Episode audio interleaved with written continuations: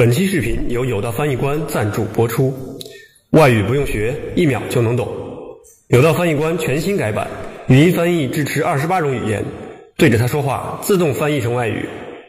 樱花在哪里？桜の花はどこですか？拍照翻译也支持多语种，出国遇到不认识的菜单、路牌，拍张照，一秒就能出结果。有道翻译官，懒人必备外语神器。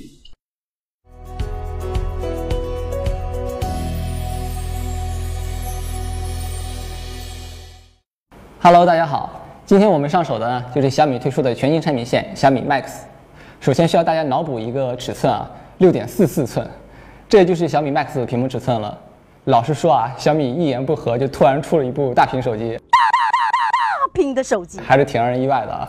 好了，废话不多说，我们就来看看这个 Max 它究竟有多大。我去，还真挺大的。呃，你们知道我第一感觉是什么吗？就是好久好久没见过这么大的手机了。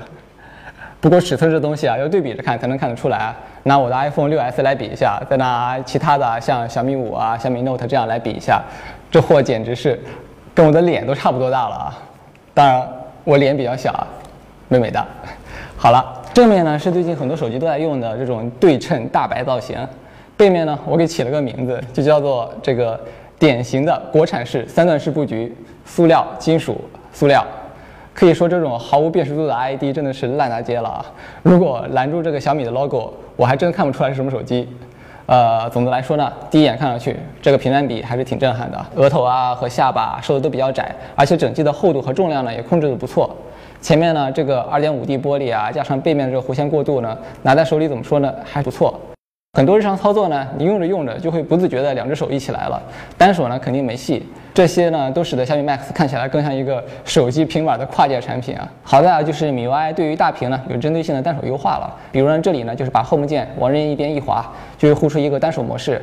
还有这次的米 UI 八呢加入了一个悬浮球功能了，可以实现很多的快捷操作啊，而且自定义空间比较大。可定义的项目也挺多的啊，呃，不能说对大屏的不便性有彻底的改善吧，但是好歹也算是一种补救措施了。点开屏幕看一下，果然还是白边套黑边，而且呢，这个黑边还是有那么一点宽的。国产手机啊，在这一点上面都是出奇的一致。好在啊，屏幕尺寸够大，对比之下呢就没那么明显了。屏幕是幺零八零 P 的分辨率，没上两 K，其实呢也是意料之中的事儿了，毕竟产品定位啊，成本都摆在那儿。这么大屏幕呢，就是玩玩游戏啊，看看视频啊，或者干脆当个小号的 Pad 用，还是挺爽的。你真正需要担心的就是往哪里放。呃，我个人塞进自己的裤子兜里以后啊，压根都蹲不下。然后呢，就是小米 Max 这么大的尺寸，大电池肯定没跑了。呃，四千八百五十毫安时，续航肯定是挺牛逼的。不过话说回来，这个容量在这么大尺寸的手机里面啊，不算突出。当然了，机身做的这么轻薄啊，也肯定会牺牲一定的电池容量的，有得有失嘛。它标配的充电器呢，只有呃五伏两安，给这么大的电池充电啊，估计得累死。呃，时间匆忙了，我们没测，估计充电时间会很久。大家可以去看我们 Zero Lab 将来推出的这个电池的充电时间的成绩表现，就可以知道了。相机部分呢，小米 Max 采用了一千六百万加五百万的组合，中规中矩，相位对焦、双头、闪光灯啊什么的也都有了，唯独没有光学防抖。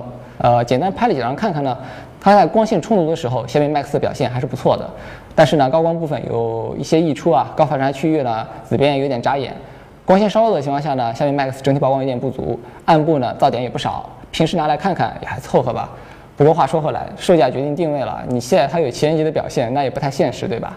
处理器呢，搭载的是高通骁龙的六五系列，标准版它是六五零，高配版和顶配版呢是六五二，两者呢最大的区别是六五二比六五零多了两个核心，前者的性能要稍微强一些了。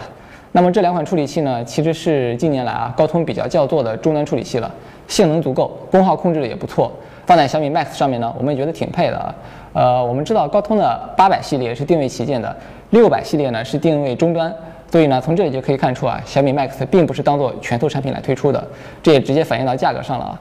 三个版本分别是幺四九九、幺六九九和幺九九九，啊，完美的区隔开了跟小米五的价格区间啊，很聪明的一个定位。好了。最后总结一下，小米 Max 呢并不是大屏版的小米五，那是小米 Note 2干的事儿。小米 Max 呢其实就是一款中端配置的大屏手机，应该是超大屏。不过呢，大屏手机天生存在的一个矛盾就是看着爽，带着累。所以呢，这款手机本身就是一款瞄准部分人群的产品。所以呢，我们的购买建议啊就简单粗暴了，就是适合喜欢大屏又不太在乎便携性的，当然前提是你能抢得到。好了，今天的上楼就到这里。更多与科技相关的内容呢，欢迎登录我们的官方网站 dealer.com，关注我们的官方微博 dealer 中国，还有微信订阅号，或者下载我们的官方 app，精彩内容一个都不落。我们下次再见，拜拜。